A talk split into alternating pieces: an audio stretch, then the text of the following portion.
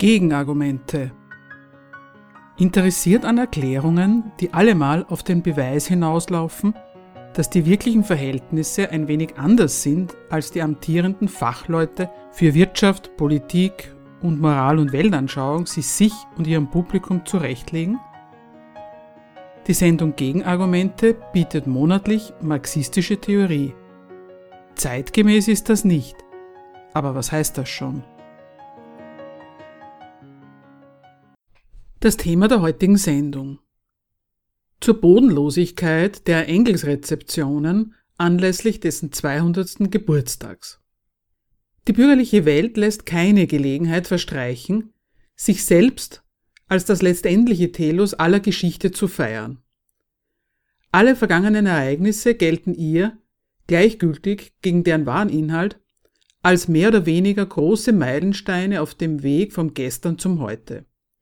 Diesem Verfahren der Einordnung und Subsumption entkommt zu den dem dekadischen Zahlensystem geschuldeten passenden Zeitpunkten nichts und niemand von Rang und Bedeutung, noch nicht einmal die Kritiker dieser Verhältnisse.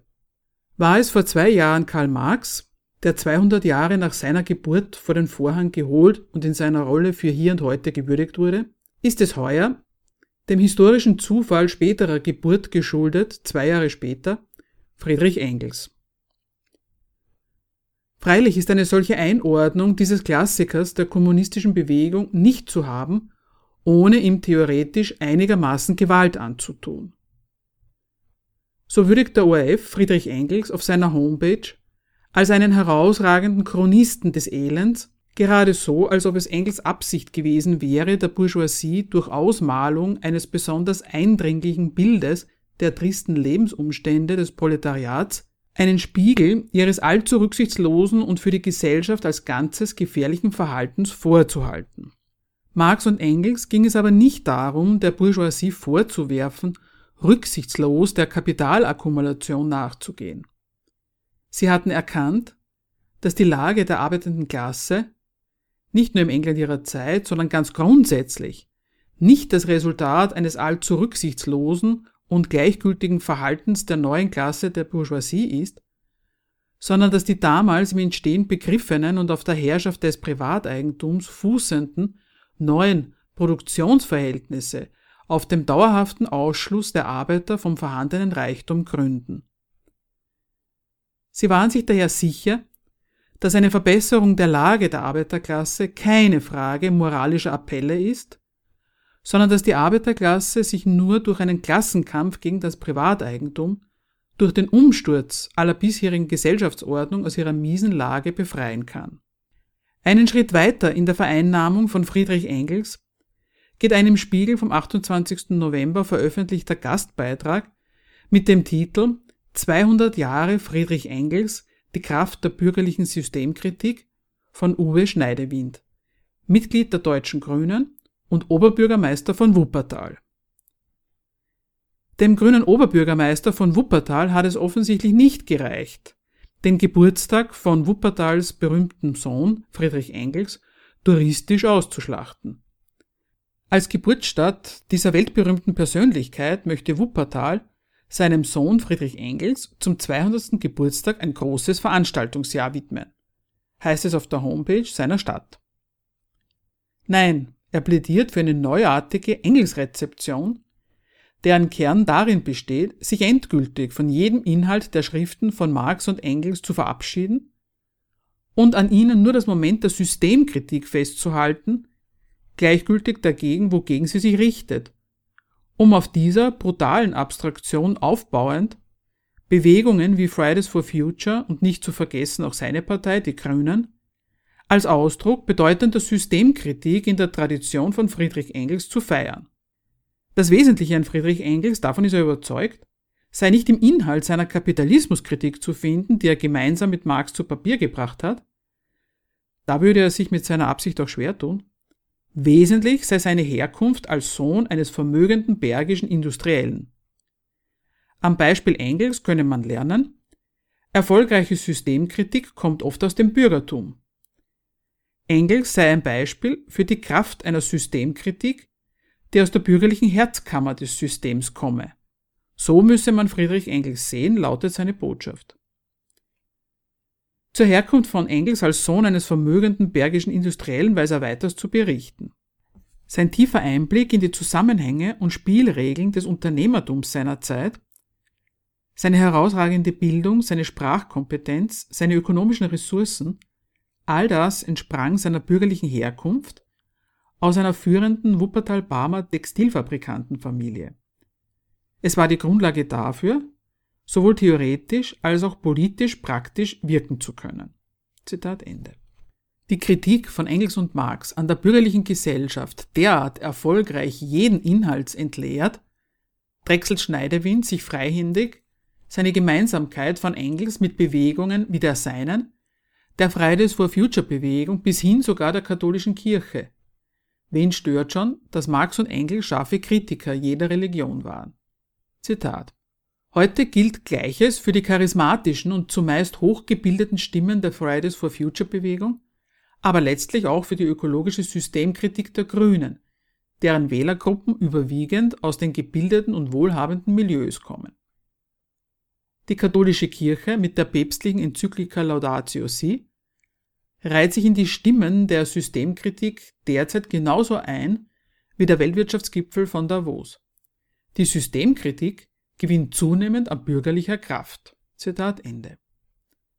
Der Wille, Parallelen zwischen Engels und all diesen Bewegungen zu ziehen, verschafft sich sein Material für das gewünschte Ergebnis.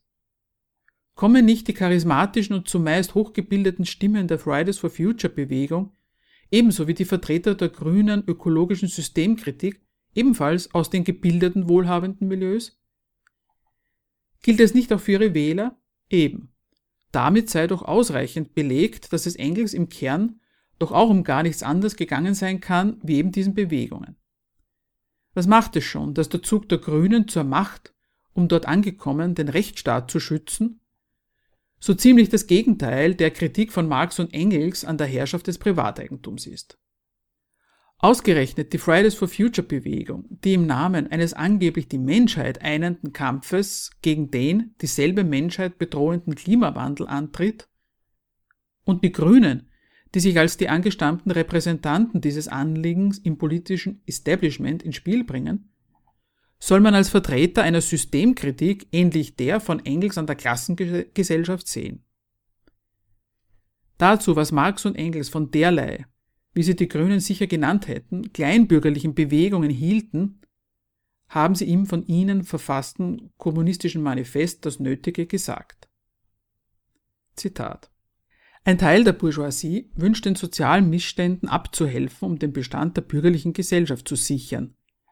Es gehören hierher Ökonomisten, Philanthropen, Humanitäre, Verbesserer der Lage der arbeitenden Klasse, Wohltätigkeitsorganisierer, Abschaffer der Tierquälerei, Mäßigkeitsvereinsstifter, Winkelreformer der buntscheckigsten Art. Zitat Ende. Engels und Marx wollten in ihrem kommunistischen Manifest nicht zu einer Sammlung von verantwortungsbewussten Gattungswesen aufrufen, sondern deutlich machen, dass die kapitalistische Produktion von Reichtum zur weltweiten Verelendung der Arbeiter führt. Sie haben das für einen unerträglichen Widerspruch gehalten, der nach Auflösung schreit. Sie haben also nicht für eine Vereinigung von Menschen zur Lösung von Menschheitsproblemen agitiert, sondern waren von der Notwendigkeit einer proletarischen Revolution überzeugt. Insofern hat die Skulptur des jungen Engels zwar wirklich nichts im Amtszimmer des grünen Oberbürgermeisters von Wuppertal zu suchen, kann einem aber wiederum egal sein. Nicht egal sein sollte einem freilich die vom Autor des Spiegelsartikels geübte Ignoranz gegenüber der inhaltlichen Kritik, für die Engels steht. Wer an der Theorie von Marx und Engels interessiert ist, den verweisen wir einerseits auf unsere frühere Sendung, was man von Marx über Arbeit und Reichtum im Kapitalismus lernen kann. Nähere Informationen dazu und Lesetipps sind auf unserer Homepage zu finden. In der heutigen Sendung geht es um das kommunistische Manifest und was von der darin geäußerten Kritik an unserer Gesellschaft zu halten ist. Eines sollte schon jetzt klar sein. Als Berufungsinstanz für Grüne eignen sich die Argumente von Marx und Engels mit Sicherheit nicht. Zum ersten Kapitel des kommunistischen Manifests, das den Titel Bourgeoisie und Proletarier trägt genauer zur Charakterisierung der Bourgeoisie. Das Manifest beginnt mit einem Überblick über die gesellschaftlichen Verhältnisse, die mit der kapitalistischen Produktionsweise über die Welt kommen. Die Absicht der Autoren ist deutlich. Der Klassenfeind wird bestimmt. Eine neue herrschende Klasse ist dabei, die Welt nach ihrem Bild umzumodeln. Ihr Materialismus des Geldes treibt sie nicht nur zur Umwälzung aller Überkommenen, sondern auch zur permanenten Revolutionierung der von ihr selbst geschaffenen Verhältnisse. Zitat aus dem Manifest, wie alle weiteren Zitate übrigens aus dem Manifest stammen. Die fortwährende Umwälzung der Produktion, die ununterbrochene Erschütterung aller gesellschaftlichen Zustände, die ewige Unsicherheit und Bewegung zeichnet die Bourgeoisie-Epoche vor allen anderen aus. Zitat Ende. Die Macht dazu, ständig alles umzuwälzen, erhält die Bourgeoisie von der herrschenden Staatsgewalt, die Marx im Manifest als den Ausschuss bezeichnet, der die gemeinschaftlichen Geschäfte der ganzen Bourgeoisie-Klasse verwaltet. Das Ganze geschieht auf Kosten der ebenso neuartigen arbeitenden Klasse. Die Lohnarbeiter sind die notwendigen Opfer einer Produktionsweise, in der die Schaffung eines gigantischen Reichtums auf der Armut derer beruht, die ihn produzieren. Ein so noch nie dagewesener Klassengegensatz ist also in der Welt eine besonders unverschämte Form von Ausbeutung. Soweit die Schilderung der Sachlage. Wie kommen die Autoren des Manifests dann aber auf den Einfall, zur Erläuterung dieser Zustände einen Kurzdurchgang durch die Menschheitsgeschichte anzubieten, in dem alle richtigen Aussagen über die Bourgeoisie eingepackt werden, in eine Theorie, über ein angeblich immerwährendes Entwicklungsprinzip der Geschichte. Von wegen, die Geschichte aller bisherigen Gesellschaften ist die Geschichte von Klassenkämpfen. Was soll die Versicherung? Wir sehen also, wie die moderne Bourgeoisie selbst das Produkt eines langen Entwicklungsgangs, einer Reihe von Umwälzungen in der Produktions- und Verkehrsweise ist. Selbst wenn es so gewesen sein sollte, dass Unterdrücker und Unterdrückte in stetem Gegensatz zueinander standen, einen ununterbrochenen, bald versteckten, bald offenen Kampf führten, einen Kampf, der jedes Mal mit einer revolutionären Umgestaltung der ganzen Gesellschaft endete oder mit dem gemeinsamen Untergang der kämpfenden Klassen, was hilft ein solcher Hinweis auf das, was angeblich immer schon so war, zur Erläuterung der Eigentümlichkeiten der neuen, alles revolutionierenden Produktionsweise. Tatsächlich passt die von Marx und Engels angebotene Einordnung der neuen Bourgeoisieherrschaft in eine allgemeine Geschichte der menschlichen Ausbeutung noch nicht einmal zu dem, was sie zur Sache zu sagen haben. Weder handelt es sich bei dem beredt beschworenen Triumph der kapitalistisch produzierenden Bourgeoisie über die alten feudalen Verhältnisse um einen Aufstand der Unterdrückten gegen ihre Unterdrücker, noch handelt es sich bei dem neuen Klassengegensatz um eine Neuauflage der alten Story von Freier und Sklave, Patrizier und Plebejer und so weiter. Prangern sie doch selbst eine ganz neuartige Sortierung von Arm und Reich, von oben und unten und eine früher undenkbare Notwendigkeit von Armut an. Zitat. In den Krisen bricht eine gesellschaftliche Epidemie aus, welche allen früheren Epochen als ein Widersinn erschienen wäre. Eine Epidemie der Überproduktion. Die Gesellschaft findet sich in einen Zustand momentaner Barbarei zurückversetzt. Und warum? Weil sie zu viel Zivilisation, zu viel Lebensmittel, zu viel Industrie, zu viel Handel besitzt. Zitat Ende. Korrekt kennzeichnen die Autoren den kapitalistischen Aberwitz, dass produzierter Überfluss ganz unmittelbar Not hervorbringt.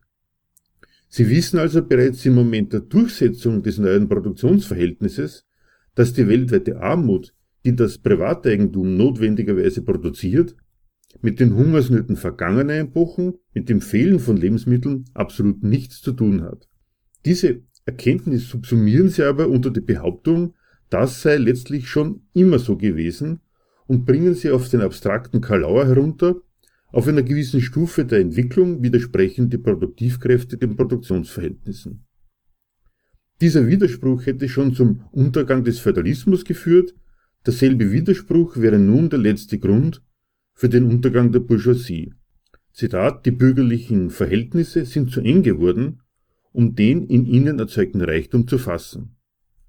Die Waffen, womit die Bourgeoisie den Feudalismus zu Boden geschlagen hat, richten sich jetzt gegen die Bourgeoisie selbst. Zitat Ende. An den kapitalistischen Krisen mit Überproduktion auf der einen Seite und Hungersnöten auf der anderen wollen die Autoren des Manifests dann doch gar nicht so sehr die perverse Logik erkannt haben, nach der der bürgerliche Laden systematisch funktioniert, sondern eine geschichtliche Zwangsläufigkeit, der zufolge die Bourgeoisie mit ihrer Durchsetzung auch schon ihren Untergang betreibt. In seiner Kritik der politischen Ökonomie liefert Marx selber die Kritik dieser Idee.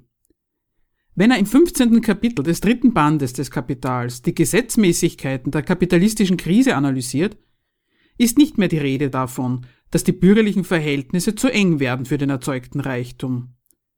Dort führt er aus, dass in Zeiten der Überakkumulation kapitalistischer Reichtum vernichtet wird, damit dann der ganze Zirkus mit erweiterten Produktionsbedingungen, mit einem erweiterten Markt und mit erhöhter Produktivkraft von neuem anfängt.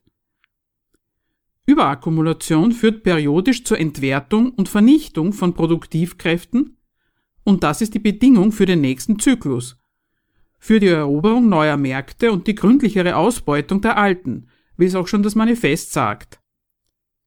Das ist aber nicht dasselbe wie eine Krise des Kapitalismus oder gar der Anfang von dessen zwangsläufigem Ende wegen definitiver Unverträglichkeit von Produktivkräften und bürgerlichen Eigentumsverhältnissen. Genau darauf jedoch, auf die Behauptung eines geschichtlich zwangsläufigen Scheiterns der Bourgeoisie an ihren eigenen Errungenschaften, legt das Manifest großen Wert. Ausgerechnet das kommunistische Manifest, das immerhin den Anstoß zu einer proletarischen Revolution geben will, also doch irgendwie davon ausgeht, dass die Herrschaft der Kapitalistenklasse sich nicht von selbst erledigt.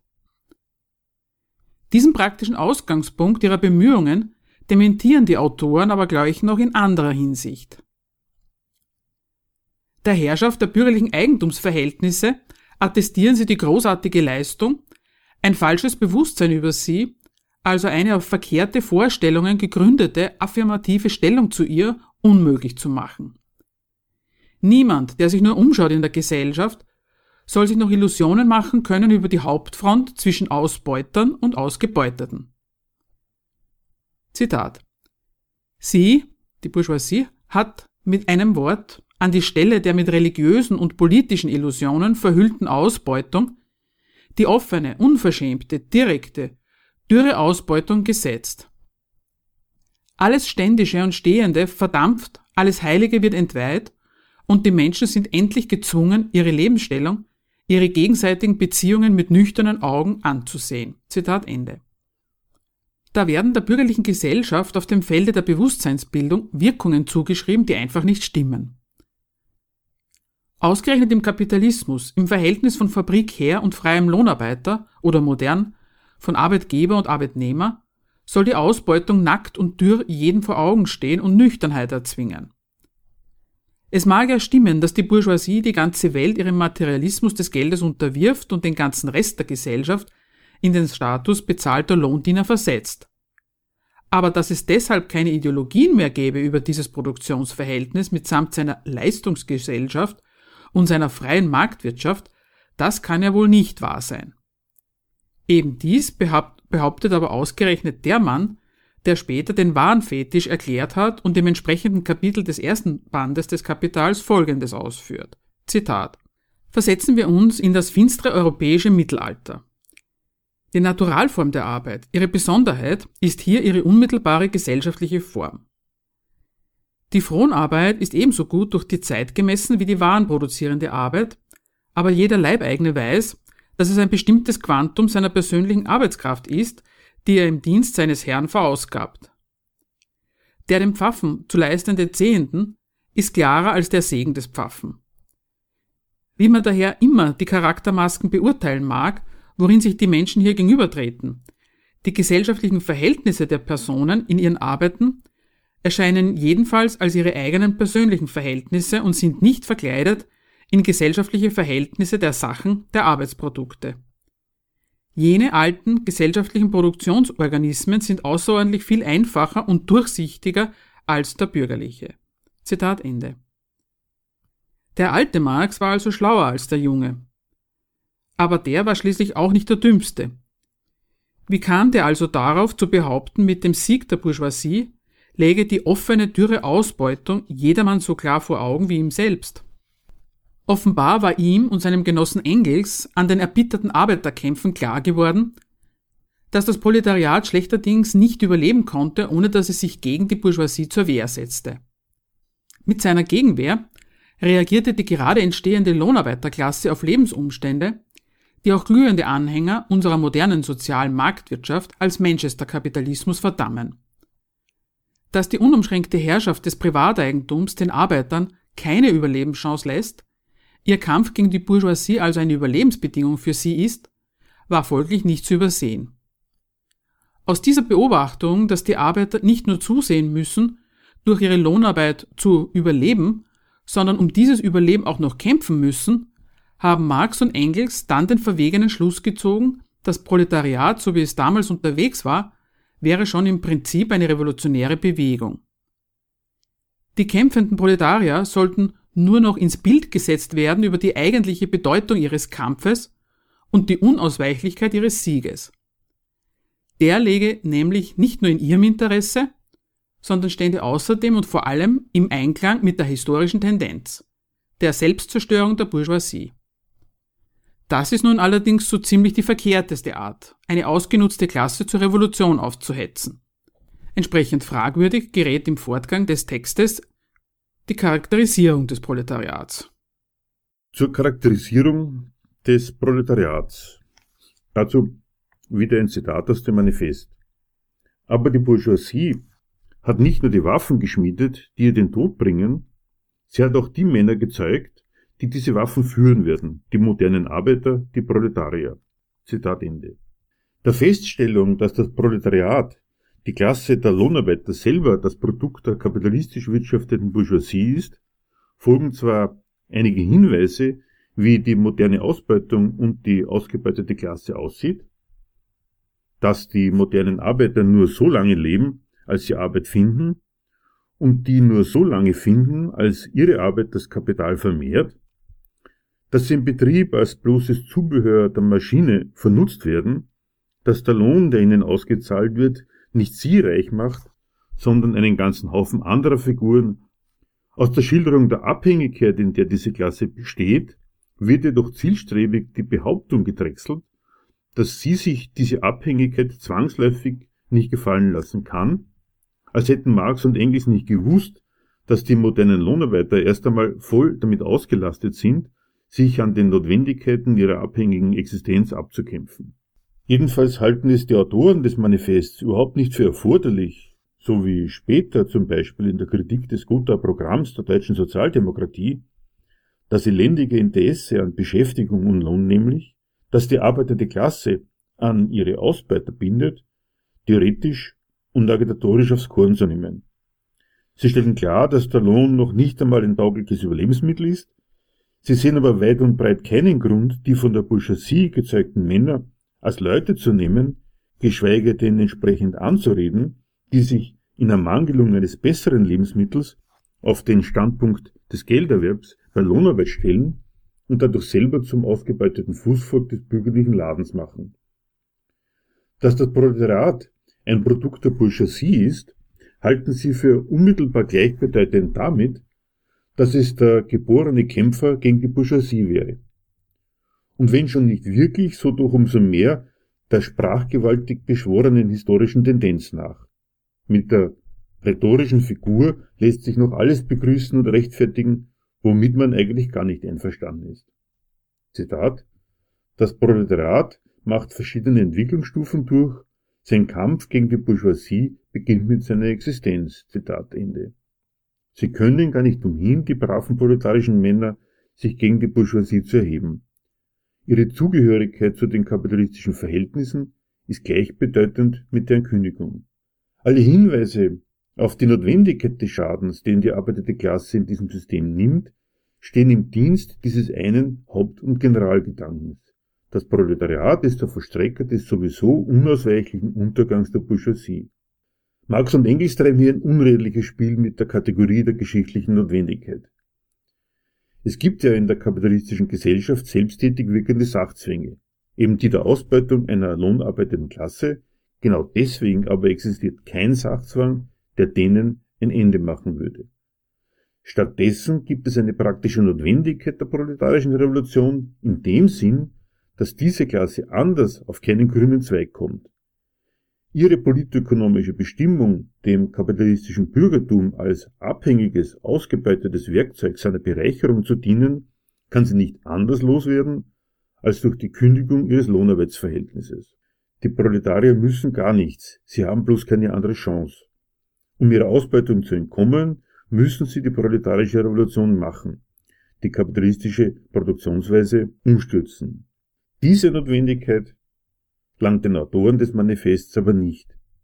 Sie wollen der Alternativlosigkeit der proletarischen Existenz immer noch entnehmen, dass das ganze kapitalistische Ausbeutungswesen deswegen auch schon unausweichlich auf sein natürliches Ende zuläuft, gewissermaßen seine Selbstliquidierung betreibt. Nach dieser Vorgabe konstruiert das Manifest sein Bild von der notwendigerweise kämpfenden und am Ende siegerreichen Arbeiterklasse. Zitat. Aber mit der Entwicklung der Industrie vermehrt sich nicht nur das Proletariat. Es wird in größeren Massen zusammengedrängt, seine Kraft wächst und es fühlt sie mehr. Immer mehr nehmen die Kollisionen zwischen dem einzelnen Arbeiter und dem einzelnen Bourgeois den Charakter von Kollisionen zweier Klassen an. Die Arbeiter beginnen damit, Koalitionen gegen die Bourgeoisie zu bilden. Sie treten zusammen zur Behauptung ihres Arbeitslohns. Sie stiften selbst dauernde Assoziationen, um sich für die gelegentlichen Empörungen zu verproviantieren. Das eigentliche Resultat ihrer Kämpfe ist nicht der unmittelbare Erfolg, sondern die immer weiter um sich greifende Vereinigung der Arbeiter. Es bedarf aber bloß der Verbindung, um die vielen Lohnkämpfe von überall gleichem Charakter zu einem nationalen, zu einem Klassenkampf zu zentralisieren. Diese Organisation der Proletarier zur Klasse und damit zur politischen Partei wird jeden Augenblick wieder gesprengt durch die Konkurrenz unter den Arbeitern selbst, aber sie entsteht immer wieder stärker, fester, mächtiger. Zitat Ende. Von ihrer Arbeit können moderne Lohnarbeiter gar nicht leben. Sie müssen neben ihrer Arbeit erst noch dafür kämpfen, dass die Kapitalisten ihnen das Notwendige zugestehen. Dafür bleibt ihnen gar nichts anderes übrig als der Zusammenschluss in einer Kampffront. Das ist der Grund für proletarische Koalitionen, die später in die Gewerkschaftsbewegung eingemündet sind. Damit ist auch schon ihr Zweck benannt. In solchen Zusammenschlüssen geht es eben darum, trotz allem vom Lohn leben zu können. Mit der Perpetuierung der Lohnarbeiterexistenz haben sie daher ihr Ziel erreicht und der Kampf wird eingestellt, bis sich herausstellt, dass der Erfolg nur ein vorübergehender war, die Notwendigkeit zur Gegenwehr erneut unabweisbar wird und der Zirkus von vorn losgeht. Dass da ein falscher Kampf sein Ziel erreicht hat, wird so hingestellt, als würde aus welchen Gründen auch immer im Zweifelsfall solchen der Entwicklung der naturwüchsig immer weiter um sich greifende revolutionäre Zusammenschluss immer mal wieder gesprengt nur um sich anschließend umso machtvoller neu zu bilden. Da erübrigt sich natürlich die Mitteilung von ein paar guten Gründen, warum Proletarier es nicht bei bloßen, immer wieder von neuem notwendigen Abwehrkämpfen und den dafür nötigen Zusammenschlüssen belassen, sich vielmehr ein ganz anderes Kampfziel setzen und die dafür nötige Koalition miteinander eingehen sollten. Stattdessen behauptet ausgerechnet ein kommunistisches Manifest, ausgerechnet die Bourgeoisie würde die Arbeiter immer wieder und auf immer höhere Stufenleiter in die revolutionäre Vereinigung hineintreiben. Zitat Der Fortschritt der Industrie, dessen willenloser und widerstandsloser Träger die Bourgeoisie ist, setzt an die Stelle der Isolierung der Arbeiter durch die Konkurrenz ihre revolutionäre Vereinigung durch die Assoziation. Zitat Ende heißt es im Manifest. So als müssten die Arbeiter sich zu der gar nicht selbst erstmal entschließen. Und weiters. Zitat. Mit der Entwicklung der großen Industrie wird also unter den Füßen der Bourgeoisie die Grundlage selbst weggezogen, worauf sie produziert und die Produkte sich aneignet. Sie produziert vor allem ihre eigenen Totengräber. Ihr Untergang und der Sieg des Proletariats sind gleich unvermeidlich. Zitat Ende. Und dafür, dass es so kommt, weil es so kommen muss, dafür sorgt einmal mehr die Entwicklung, jenes ominöse Subjekt, das die Proleten zielführend zur Revolution treibt. Zitat. Indem wir die allgemeinsten Phasen der Entwicklung des Proletariats zeichneten, verfolgten wir den mehr oder minder versteckten Bürgerkrieg innerhalb der bestehenden Gesellschaft bis zu dem Punkt, wo er in eine offene Revolution ausbricht und durch den gewaltsamen Sturz der Bourgeoisie das Proletariat seine Herrschaft begründet. Zitat Ende. So propagiert das Manifest die revolutionär erwartungsvolle Lesart eines sehr modernen, selbstzufrieden, konterrevolutionären Fehlers. Die Schaffung und Erhaltung einer brauchbaren Arbeiterklasse wäre dasselbe wie ihre Abschaffung. Bürgerliche Ideologen heute wollen weit und breit kein Proletariat mehr entdecken können, weil es schließlich eine durchaus lebensfähige Arbeiterschaft gibt.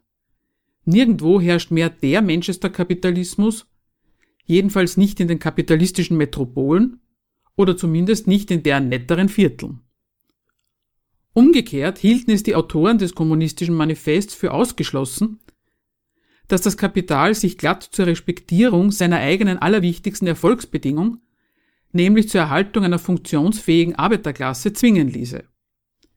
Zitat Sie, die Bourgeoisie ist unfähig zu herrschen, weil sie unfähig ist, ihrem Sklaven die Existenz selbst innerhalb seiner Sklaverei zu sichern, weil sie gezwungen ist, ihn in eine Lage herabsinken zu lassen, wo sie ihn ernähren muss, statt von ihm ernährt zu werden. Zitat Ende.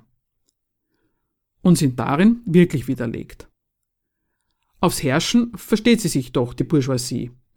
Und wenn auch nur in der Form, dass das Proletariat ihm ein paar Überlebensbedingungen abkämpft und eine sozialstaatliche Ordnungsgewalt dem Proletariat ein funktionelles Überleben mit dem gezahlten Lohn aufzwingt. Das hatten Marx und Engels in der Tat noch nicht vor Augen. Und dass die Kämpfe des Proletariats auf nichts anderes zielten, das mochten sie in ihrem Manifest einfach nicht wahrhaben. Selbst erkämpftes Überleben, so meinten sie, müsste doch zusammenfallen mit dem Sieg der Arbeiterklasse über ihre Ausbeuter. An dieser Stelle ist es unumgänglich, eine Fehlanzeige zu erstatten und den Genossen Marx und Engels nicht bloß einen Fehlschluss vorzuwerfen, sondern einen regelrechten Blackout. Denselben Autoren, die selber dauernd praktisch mit der Staatsgewalt und ihren Machenschaften konfrontiert waren und die außerdem auch staatstheoretisch voll auf der Höhe waren, in den Auseinandersetzungen mit Hegel und Bruno Bauer zum Beispiel richtig und klar zwischen Citoyen und Bourgeois zu unterscheiden wussten. Ausgerechnet denen fällt im kommunistischen Manifest zur politischen Herrschaft der Bourgeoisie nichts Gescheites ein. Sie erwähnen durchaus die moderne bürgerliche Staatsgewalt als einen Ausschuss, der die gemeinschaftlichen Angelegenheiten der ganzen herrschenden Klasse im Griff hat.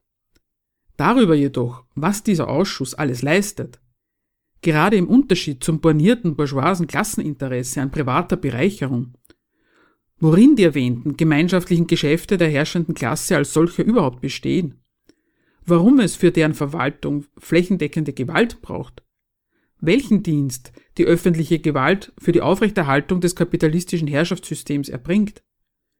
Über alles das schweigen sie sich aus, so dass ihnen heute jeder dahergelaufene Sozialstaatsapostel triumphierend entgegenhalten kann, mittlerweile wäre alles bestens im Interesse der Arbeiter geregelt. Stattdessen fällt ihnen Folgendes zur politischen Herrschaft der Bourgeoisie ein. Zitat. Die Kollisionen der alten Gesellschaft überhaupt fördern mannigfach den Entwicklungsgang des Proletariats. Die Bourgeoisie befindet sich in fortwährendem Kampfe. Anfangs gegen die Aristokratie, später gegen Teile der Bourgeoisie selbst, deren Interessen mit dem Fortschritt der Industrie in Widerspruch geraten, stets gegen die Bourgeoisie aller auswärtigen Länder. In allen diesen Kämpfen sieht sie sich genötigt, an das Proletariat zu appellieren, seine Hilfe in Anspruch zu nehmen und es so in die politische Bewegung hineinzureißen. Sie selbst führt dem Proletariat ihre eigenen Bildungselemente, das heißt Waffen gegen sich selbst zu. Zitat Ende.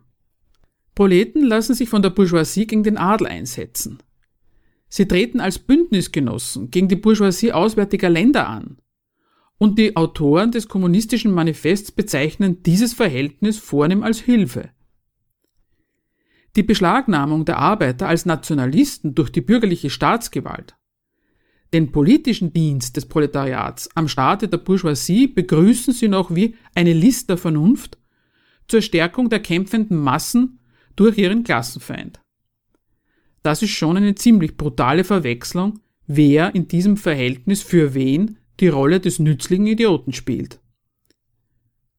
Und nicht einmal der kleine Nebenwiderspruch fällt den Autoren auf, dass ihre Aussagen über das schlechterdings nicht vorhandene Interesse der Bourgeoisie an einer Ernährung des Proletariats nicht die ganze Wahrheit sein können oder zumindest der Modifizierung bedürfen, wenn es auf die lohnarbeitenden Massen nicht bloß als Produktions- und Kostenfaktor, sondern auch als dienstbares Staatsvolk ankommt.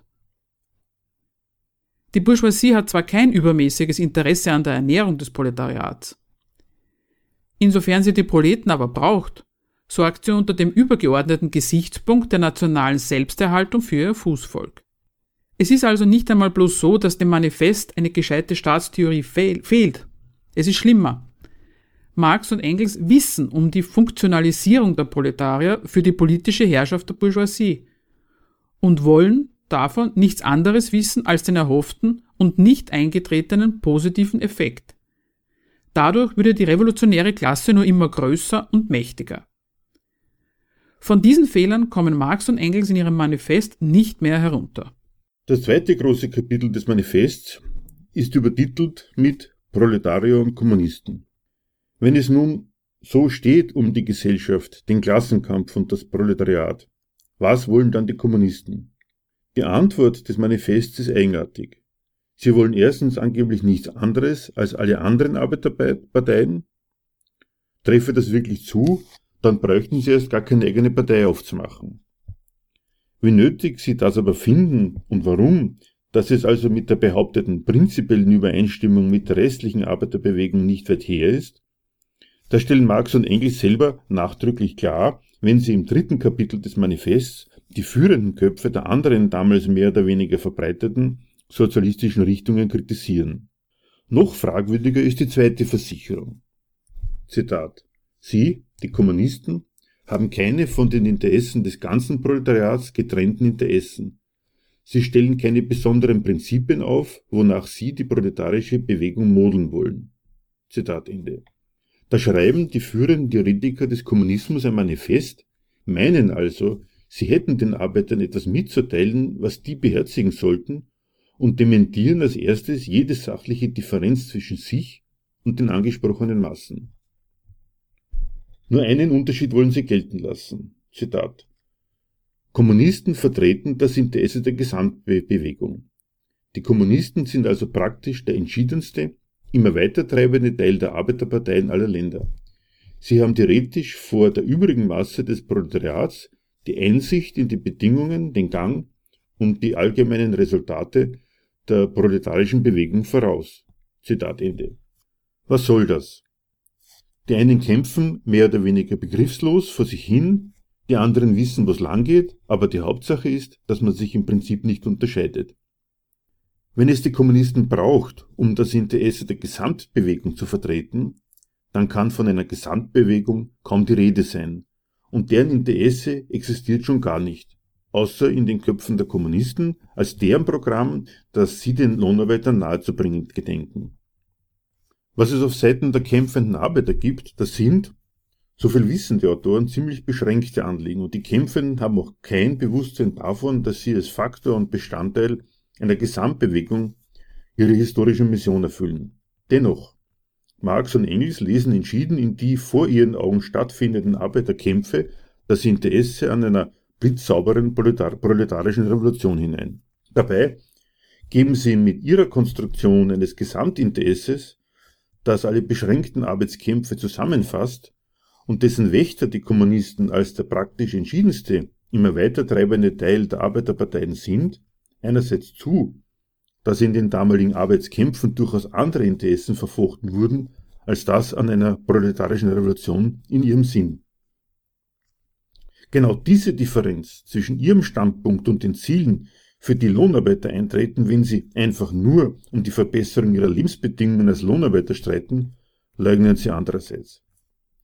Sie übersehen großzügig, dass Arbeiter sich in der Konkurrenz, in die sie das Kapital versetzt, bewähren wollen und dabei auch nationalistische Gesichtspunkte in ihren Kampf um Rechte einbringen und behaupten glatt, dass sich der Kampf um die Durchsetzung von Arbeiterrechten wie ein Teilkampf zum großen Kampf ums ganze Verhalten.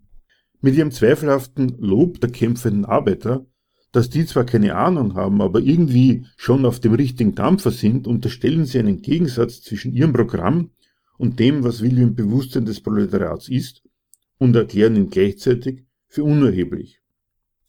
Wie, kann man sich fragen, kommen Kommunisten auf so viel wohlwollende Selbstverleugnung? Offenbar haben Marx und Engels damals jede Menge Arbeiterkämpfer registriert, deren Ziele sie zwar nicht teilten, deren Fehler sie aber für ziemlich vorläufig erklärten. Sie setzten auf die Erfahrungen bei den Adressaten, dass falsche Kämpfe nichts nützen und sie deshalb dem richtigen Klassenkampf nicht auskommen könnten. Also haben sie jeden Arbeiteraufruhr unter der Abstraktion Klassenkampf begrüßt und den Proletariern das beruhigende Angebot unterbreitet, dass die Kommunisten schon den Überblick darüber behalten, wo das kämpfende Proletariat hin muss und will. Statt auf Agitation und Kritik haben sie sich auf eine Art Vertrauenswerbung verlegt. Kommunisten vertrauen dem Proletariat, dass es ganz von selbst schon richtig liegt, umgekehrt kann sich das Proletariat auf die Kommunisten als Wegweiser verlassen. Insgesamt erfüllt diese Leugnung der Differenz zwischen Kommunisten und Proleten den Tatbestand der Heuchelei. Und ausgerechnet mit einer solchen Anwanzerei an die Adressaten, denen sie auch noch selber bescheinigen, dass sie von den Zielen der Revolution keine Ahnung haben, meinen die Autoren des kommunistischen Manifests, die Arbeiter für einen revolutionären Umsturz begeistern zu können. Die Stellung, die Marx und Engels hier zum Proletariat einnehmen, lässt erkennen, aus welcher Denkschule sich die beiden gerade verabschieden. Offensichtlich haben sie nicht bloß als gute Kommunisten den Klassenkampf der Proletarier gegen ihre Ausbeutung als praktische Notwendigkeit für ein anständiges Leben erkannt, sondern als Idealisten eines fälligen Menschheitsfortschritts in die tatsächlich stattfindenden Kämpfe eine tiefere Bedeutung hineininterpretiert. Nur jemand, der von der Utopie zur Wissenschaft unterwegs ist, hält dann auch folgende Überlegung für mitteilenswert. Zitat. Die theoretischen Sätze der Kommunisten beruhen keineswegs auf Ideen, auf Prinzipien, die von diesem oder jenem Weltverbesserer erfunden oder entdeckt sind. Sie sind nur allgemeine Ausdrücke tatsächlicher Verhältnisse eines existierenden Klassenkampfs, einer unter unseren Augen vor sich gehenden geschichtlichen Bewegung. Zitat Ende. So reden Geschichtsteleologen auf der Suche nach einem real existierenden Vollzugsorgan für ihre Idee. Oder etwas freundlicher ausgedrückt, so redet jemand, der sich gerade über das Elend der Philosophie zur wissenschaftlichen Ökonomie vorarbeitet. Eine kommunistische Diagnose, die ihre Urteile nicht aus philosophischen Ideen, sondern aus der Analyse der gesellschaftlichen Realität bezieht, muss sich jedenfalls nicht ihrer Realitätsnähe versichern. Die Empfehlung, die Lohnarbeiter sollten das Lohnsystem umstürzen, weil sie mit ihren materiellen Interessen sonst ohnehin keine Chance haben, braucht kein anderes höheres Argument. Im Manifest wird diese Botschaft ersetzt durch die Behauptung einer proletarischen Mission, der sich niemand entziehen können soll, weil dergleichen in der Menschheitsgeschichte sowieso laufend vorkommt und sogar die Abschaffung bisheriger Eigentumsverhältnisse nichts den Kommunismus eigentümlich bezeichnendes sei, als hätte das kämpfende Proletariat gerade noch auf diese beruhigende Mitteilung gewartet. Nachdem die weltgeschichtliche Bedeutung der laufenden Arbeiterkämpfe insoweit geklärt ist, beschäftigen sich die Autoren mit der Zurückweisung bürgerlicher Vorwürfe gegen die Kommunisten. Dabei ist nicht zu verkennen, dass sie sich mit Einwänden auseinandersetzen, die nicht nur von der Bourgeoisie erhoben werden, die sie direkt polemisch anreden. Ihre Antworten auf die gängigen antikommunistischen Anklagen sind im Grunde Punkt für Punkt lauter weitere Eingeständnisse wie wenig von einer Übereinstimmung der Kommunisten mit den Anliegen der kämpfenden Proleten tatsächlich die Rede sein konnte und genauso viele verkehrte Dementis. Eines dieser Dementis betrifft einen damals offensichtlich schon im Umlauf befindlichen Irrtum. Die Gleichsetzung von Kommunismus und Diebstahl. Denn zum Eigentum fällt ihnen Folgendes ein. Zitat. Was den Kommunismus auszeichnet, ist nicht die Abschaffung des Eigentums überhaupt, sondern die Abschaffung des bürgerlichen Eigentums. Kapitalist sein heißt nicht nur eine rein persönliche, sondern eine gesellschaftliche Stellung in der Produktion einnehmen. Das Kapital ist ein gemeinschaftliches Produkt und kann nur durch eine gemeinsame Tätigkeit vieler Mitglieder, ja in letzter Instanz nur durch die gemeinsame Tätigkeit aller Mitglieder der Gesellschaft in Bewegung gesetzt werden. Das Kapital ist also keine persönliche, es ist eine gesellschaftliche Macht. Wenn also das Kapital in gemeinschaftliches, allen Mitgliedern der Gesellschaft angehöriges Eigentum verwandelt wird, so verwandelt sich nicht persönliches Eigentum in gesellschaftliches. Nur der gesellschaftliche Charakter des Eigentums verwandelt sich. Er verliert seinen Klassencharakter. Zitat Ende.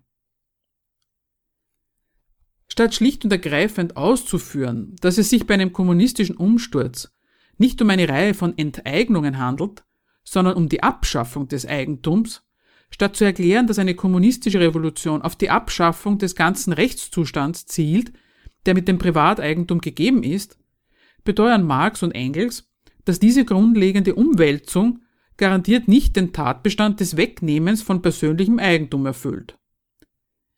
Sie bemühen dafür eine Unterscheidung zwischen Eigentum überhaupt und seinem gesellschaftlichen Charakter, die Marxisten vor Rätsel stellt.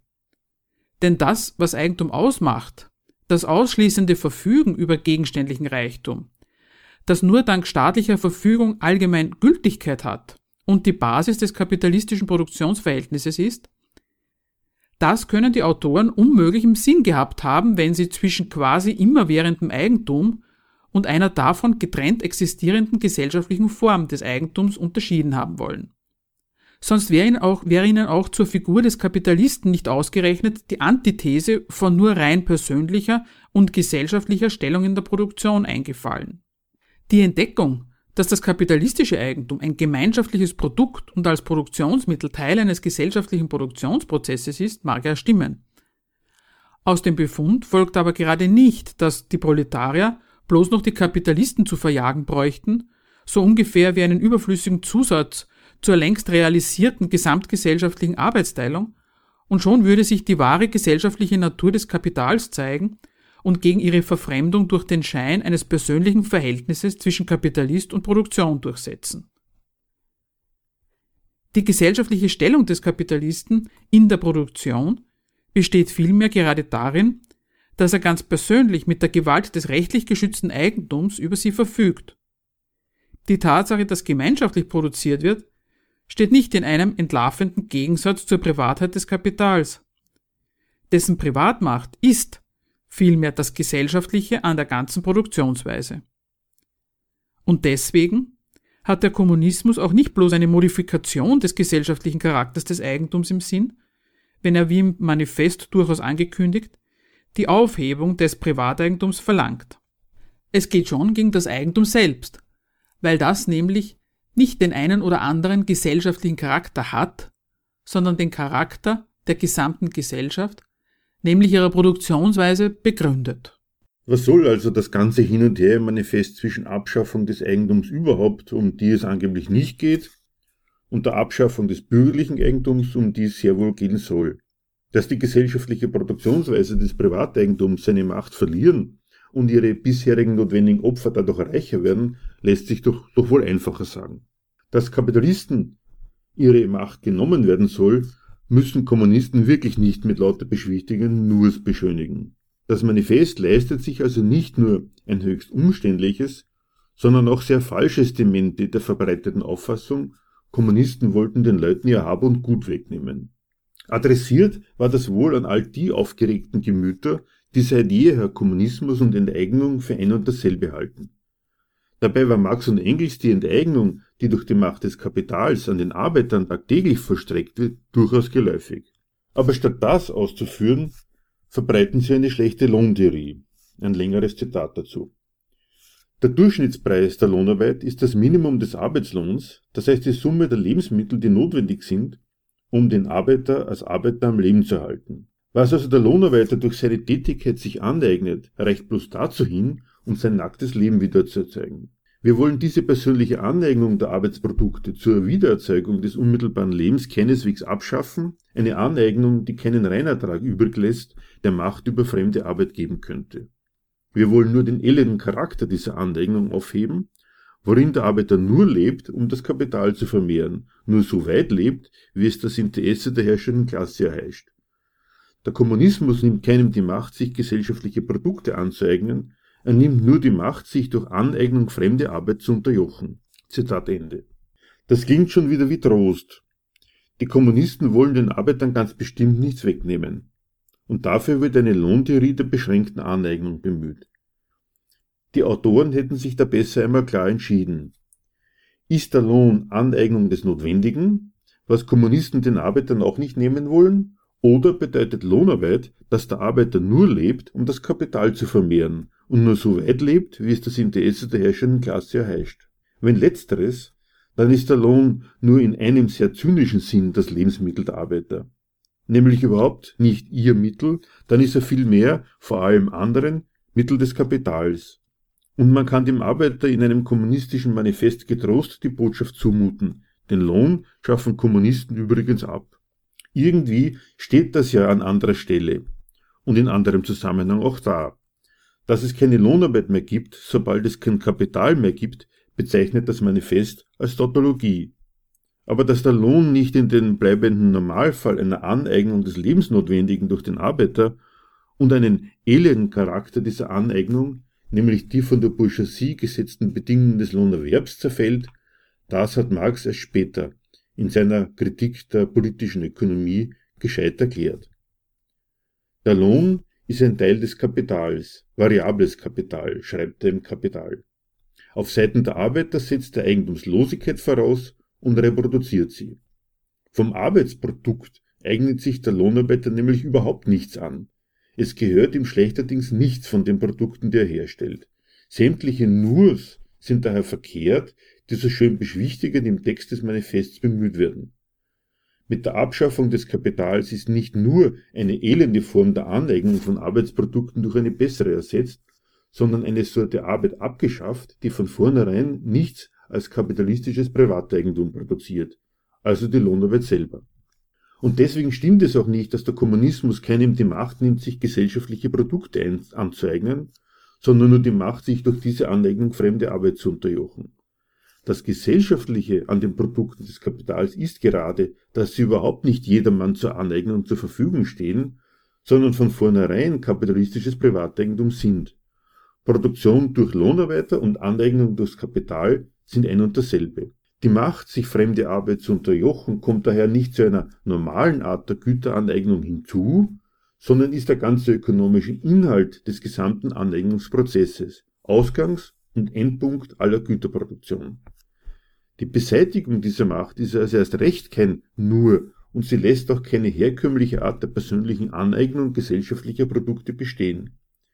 Eher schafft der Kommunismus erst einmal ein solches Verhältnis. Doch lassen wir die Einwürfe der Bourgeoisie gegen den Kommunismus, um zum letzten Abschnitt des zweiten Kapitels zu kommen, in dem eine Liste konkreter Teilforderungen aufgestellt wird. Da heißt es, Zitat, wir sahen schon oben, dass der erste Schritt in der Arbeiterrevolution die Erhebung des Proletariats zur herrschenden Klasse, die Erkämpfung der Demokratie ist. Zitat Ende. Als erstes erfahren wir, dass das Proletariat die politische Herrschaft ergreifen muss. Hier kann man nur sagen, was denn sonst?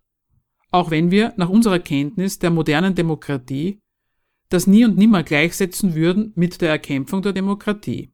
Aber sei es drum. Das folgende ökonomische Programm ist schon deutlich weniger klar umrissen. Wenn es da heißt, Zitat, das Proletariat wird seine politische Herrschaft dazu benutzen, der Bourgeoisie nach und nach alles Kapital zu entreißen. Zitat Ende. Da möchte man doch schon darauf bestehen, dass Entreißen und Abschaffen nicht ganz dasselbe ist. Die Abschaffung des Kapitalismus soll auf den Weg gebracht werden mittels lauter Etappensiegen, die zwar nichts mit einer kommunistischen Umwälzung zu tun haben, für die man aber zumindest in den fortgeschrittensten Ländern schon einige Bündnisgenossen sieht. Dieser Vorstellung entsprechend sind die zehn Forderungen am Ende des zweiten Kapitels konstruiert.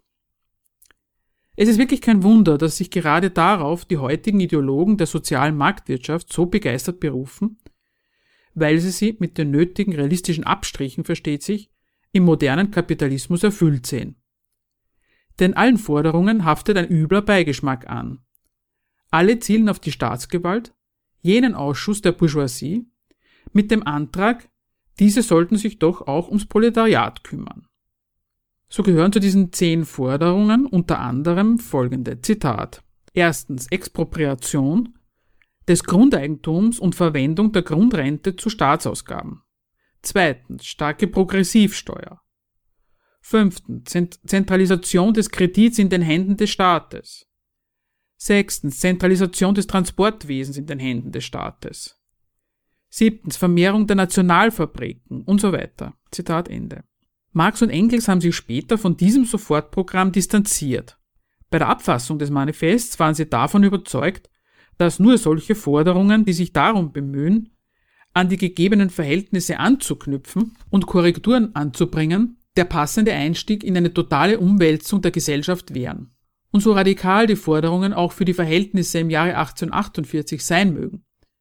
Sie sind dennoch durch und durch opportunistisch. Vorhandenen Reformbewegungen wird Recht gegeben und gleichzeitig darauf gesetzt, dass mit jeder bürgerlichen Reform nichts Geringeres vollbracht wäre als ein weiterer Schritt hin zur Abschaffung der bürgerlichen Gesellschaft. Auch eine starke Progressivsteuer ist etwas völlig anderes als eine Abschaffung der kapitalistischen Produktionsweise. Als wäre der Staat, wenn er den Reichtum der Gesellschaft nur bei sich zentralisiert und die Kapitalisten ersetzt, schon ungefähr das, worauf Kommunisten mit ihrer Kritik der politischen Ökonomie hinaus wollen, oder zumindest eine gute Bedingung dafür und genau das, was ein siegreiches Proletariat mit der eroberten Macht herzustellen hätte. Kurz, es werden lauter über sich selbst hinaus treibende Wege zur proletarischen Revolution aufgezeigt, die garantiert keine sind. Denn das, worauf das Ganze hinauslaufen soll, Zitat, sind im Lauf der Entwicklung die Klassenunterschiede verschwunden und ist alle Produktion in den Händen der assoziierten Individuen konzentriert, so verliert die öffentliche Gewalt den politischen Charakter. An die Stelle der alten bürgerlichen Gesellschaft mit ihren Klassen und Klassengegensätzen tritt eine Assoziation, worin die freie Entwicklung eines jeden die Bedingung für die freie Entwicklung aller ist. Dieses Endziel der Entwicklung ist so ziemlich der einzige geschichtliche Schritt in der Welt, der ganz bestimmt nicht als Sachzwang hinter dem Rücken gesellschaftlicher Charaktermassen passiert, sondern nur wenn Individuen sich wirklich mit Wille und Bewusstsein über das, was sie vorhaben, assoziieren. Wenn irgendetwas, dann ist eine solche Assoziation, in der die freie Entwicklung eines jeden die Bedingung für die freie Entwicklung aller ist, lassen wir es mal als kommunistische Antwort auf das bürgerliche Ideal der frei entwickelten Persönlichkeit gelten, nicht als bewusstloses über sich hinauswachsen einer geschichtlichen Entwicklung zu haben, sondern nur als gemeinsamer Plan von Leuten, die wissen, was sie tun. Bleibt noch der letzte Abschnitt des Textes. Etwas weniger Theatralik hätte es zwar auch getan, dann hätten sich jedenfalls nicht spätere Vertreter der herrschenden Ideen, statt vor einer kommunistischen Revolution zu zittern, an der schön geformten Rede erbauen können. Aber sachlich völlig in Ordnung, dieses abschließende Bekenntnis zu der kommunistischen Maxime nicht zu verleugnen und nicht zu beschönigen. Zitat die Kommunisten verschmähen es, ihre Ansichten und Absichten zu verheimlichen. Sie erklären es offen, dass ihre Zwecke nur erreicht werden können durch den gewaltsamen Umsturz aller bisherigen Gesellschaftsordnung. Mögen die herrschenden Klassen vor einer kommunistischen Revolution zittern. Die Proletarier haben nichts in ihr zu verlieren als ihre Ketten. Sie haben eine Welt zu gewinnen. Zitat Ende. Hätten sich die Autoren auf den vorangegangenen Seiten ihres Manifests doch an ihre Maxime gehalten. Das war die Sendung Gegenargumente. Informationen zu unseren Sendungen sowie die Kontaktadresse für Diskussionsbeiträge, Kritik oder Diskussionsbedarf zu unseren Sendungen finden Sie auf unserer Homepage www.gegenargumente.at.